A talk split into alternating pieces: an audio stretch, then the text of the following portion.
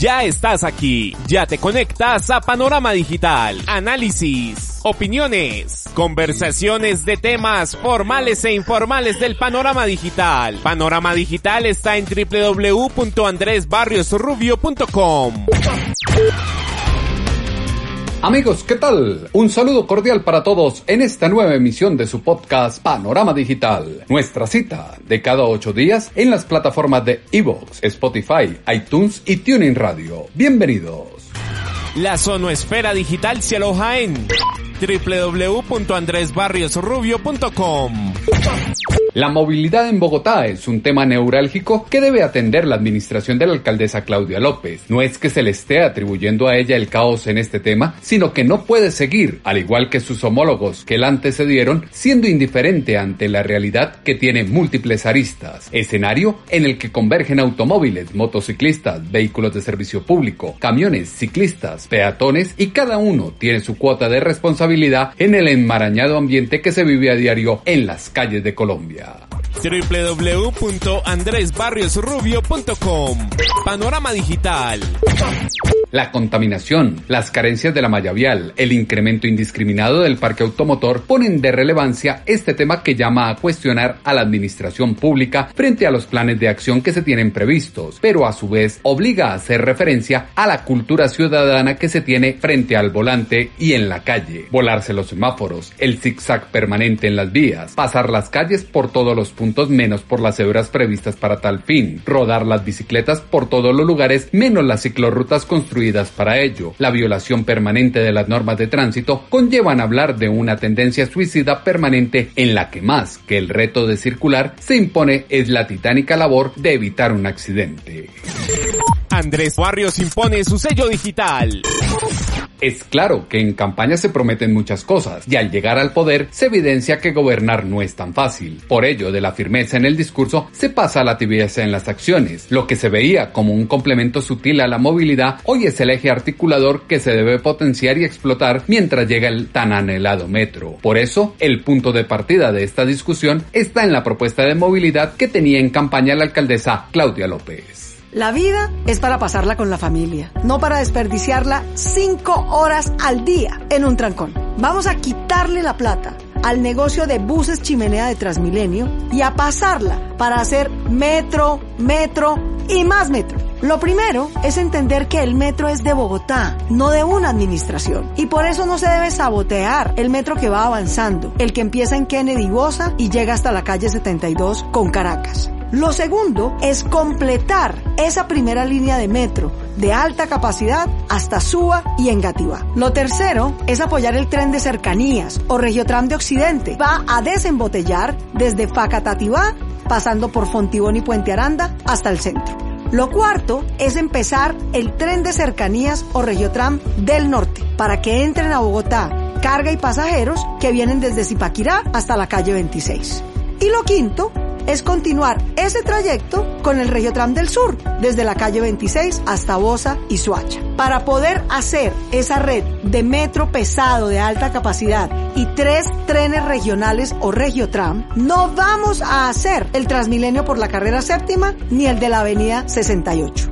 Transmilenio no es, nunca pudo ser y nunca podrá ser un sustituto del metro Transmilenio debe ser un mero alimentador del metro, mejorando sus estaciones, frecuencias y seguridad. Mejorar frecuencias y seguridad, dos temas que han empeorado en estos dos meses en el Palacio de Líbano. Hoy el CIP y Transmilenio tienen mayores quejas por la frecuencia de los recorridos, el hacinamiento al que se someten los bogotanos en las horas pico y la inseguridad que ello trae incrementando el robo de celulares o atracos masivos en las rutas del sistema integrado de transporte. Una propuesta de gobierno que desde que se anunció ya tenía encima los ojos de los expertos de movilidad que le hacían ver a la alcaldesa que debía gestionar lo que tenía, como se escucha en esta declaración a Canal Capital por parte de Darío Hidalgo. Ella tiene que gestionar lo que tenemos en este momento. En este momento tenemos 2.4 millones de pasajeros en Transmilenio con una satisfacción que el año pasado era apenas del 13% y tenemos 15% de personas que acceden al sistema sin pagar, además de condiciones de inseguridad de las cuales se quejan muchos de los usuarios. Quejas de los usuarios, que como se dijo desde el principio, no son nuevas, son un clamor acumulado de múltiples administraciones que optaron por oídos sordos a una crisis que está a punto de llegar a la inviabilidad, contexto de disputas políticas e ideológicas que naufragan entre hacer Transmilenio por los principales corredores de Bogotá o esperar que el metro sea el que los solucione, divergencia de años, inversiones cuantiosas que pasan factura de contado y piden una acción inmediata del gobernante como lo expresó a Canal Capital el experto en movilidad Dario Hidalgo. La alcaldesa tiene un mandato, fue claro en su, en su propuesta no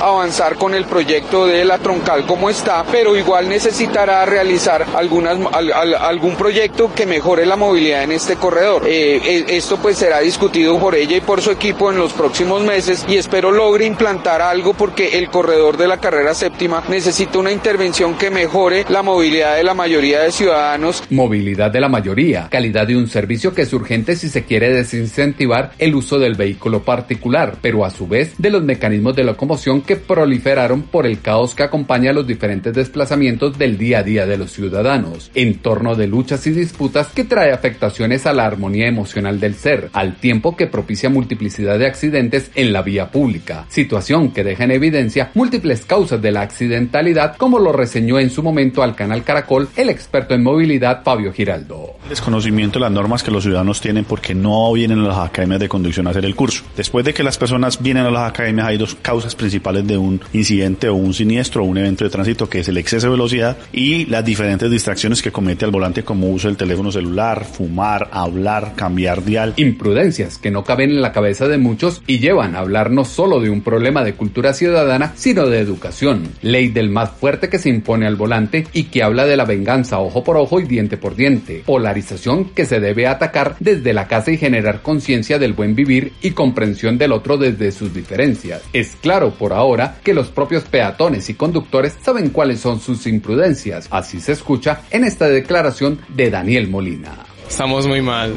Los semáforos en rojo, eh, contravías he visto, pues los buses son muy, muy imprudentes. Imprudencia evidente de todos, que asalta la pregunta de quiénes son los que más se mueren en accidentes y es justamente lo que responde al canal Caracol el experto en movilidad Fabio Giraldo. Los que principalmente mueren en las vías públicas en Colombia son menores de 14, de entre los 4 a 14 años peatones y los jóvenes que son motociclistas entre los 16 a los 32 años. Peatones y motociclistas son las principales víctimas del gran desafío que se ha convertido la movilidad en las ciudades colombianas y en especial en la capital de la República, batalla campal de actores donde se atiende diversidad de accidentes como lo manifiesta el médico Juan Carlos Hernández. Un porcentaje alto de los accidentes, los pacientes tienen niveles de alcohol en sangre, quiere decir que están manejando en su moto con niveles de alcohol. Entre más alto sea el grado de alcoholismo, mayores son las lesiones en estos pacientes. Lesiones mayores que atienden a diario y en algunos casos son fatales, como bien lo describe el ortopedista Juan Pedro Calc en su diálogo con el canal Caracol, los accidentes de motos se están constituyendo en un problema de salud pública. Hoy en día con,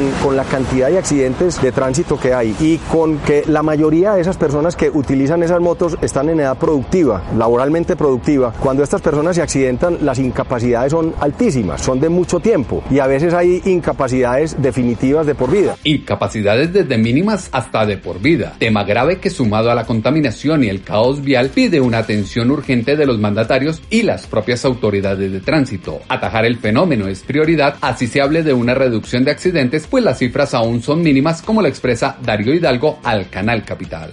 Lo que llevamos ya del año, la reducción ha sido de 15% en el número de muertes y heridos. Y esto ha sido principalmente en el tema de peatones, donde la, la reducción es superior al 22%, motociclistas del orden de 10%. Importantes números, pero aún falta mucho más. Compromiso de empresarios y gremios del transporte que deben ser conscientes del problema que los aqueja y no tratar de acomodar las leyes a su beneficio personal. Manipulación de la realidad desde la protesta ciudadana que los gobernantes ante el miedo de las marchas reaccionan complaciendo a los líderes del sector como ocurrió hace pocos días con el paro camionero en Bogotá y llevan a preguntarle cómo queda el decreto de la discordia al secretario de la movilidad Nicolás Estupiñán. El decreto se mantiene, estamos haciendo unos ajustes porque entendemos también las necesidades de estos vehículos de mejorar un poco sus condiciones de circulación. Entonces, el horario por la mañana se mantiene, el horario por la tarde se amplía un poco de 5 a 8 de la tarde y en vez de tener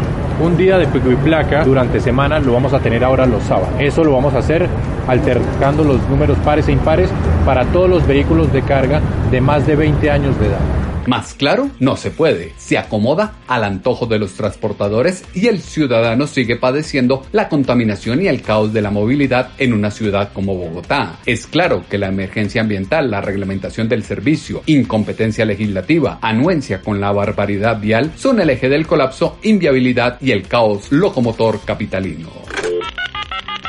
Andrés Barrios tiene el panorama digital. Tenso ambiente que espera las acciones de la administración de Claudia López para brindar un transporte público de calidad, alternativa de locomoción que responda a las necesidades de una ciudad de 9 millones de habitantes con enormes deficiencias en su infraestructura vial. Transmilenio es un mal necesario que debe confluir con el CIP alimentador y que presta rutas alternas o provisionales para los bogotanos, mientras en un futuro no muy lejano llega el tan anhelado metro, conjunto convergente de alternativas de transporte que requiere seriedad, servicio digno y manejo de rutas oportunas para evitar que los ciudadanos opten por otras alternativas de transporte. A un clic de distancia está Panorama Digital. Los elementos que usted acá ha escuchado son analizados en la columna de pulso.com que hemos titulado Sistema Integrado de Inmovilidad en Bogotá. Sus comentarios, análisis y opiniones, como siempre, los esperamos en la cuenta en Twitter, arroba a tutobarrios o en la página web www.andresbarriorubio.com. El ciberespacio tiene un panorama digital. La realidad señala que la solución no está en el corto plazo. La entelequia que se planteó en la campaña está distante del contexto que se ofrece en el gobierno local. El día a día plantea un caótico sistema integrado de inmovilidad en Bogotá que pide a gritos que todos hagan parte de la solución. No te desconectes de www.andresbarriosrubio.com. En ocho días volveremos con otro tema de interés para todos ustedes en este su panorama digital con Andrés Barrio Rubio en las plataformas de Evox, Spotify, iTunes y Tuning Radio. Ya estás aquí, ya te conectas a Panorama Digital, análisis, opiniones, conversaciones de temas formales e informales del panorama digital. Panorama Digital está en www.andresbarriosrubio.com.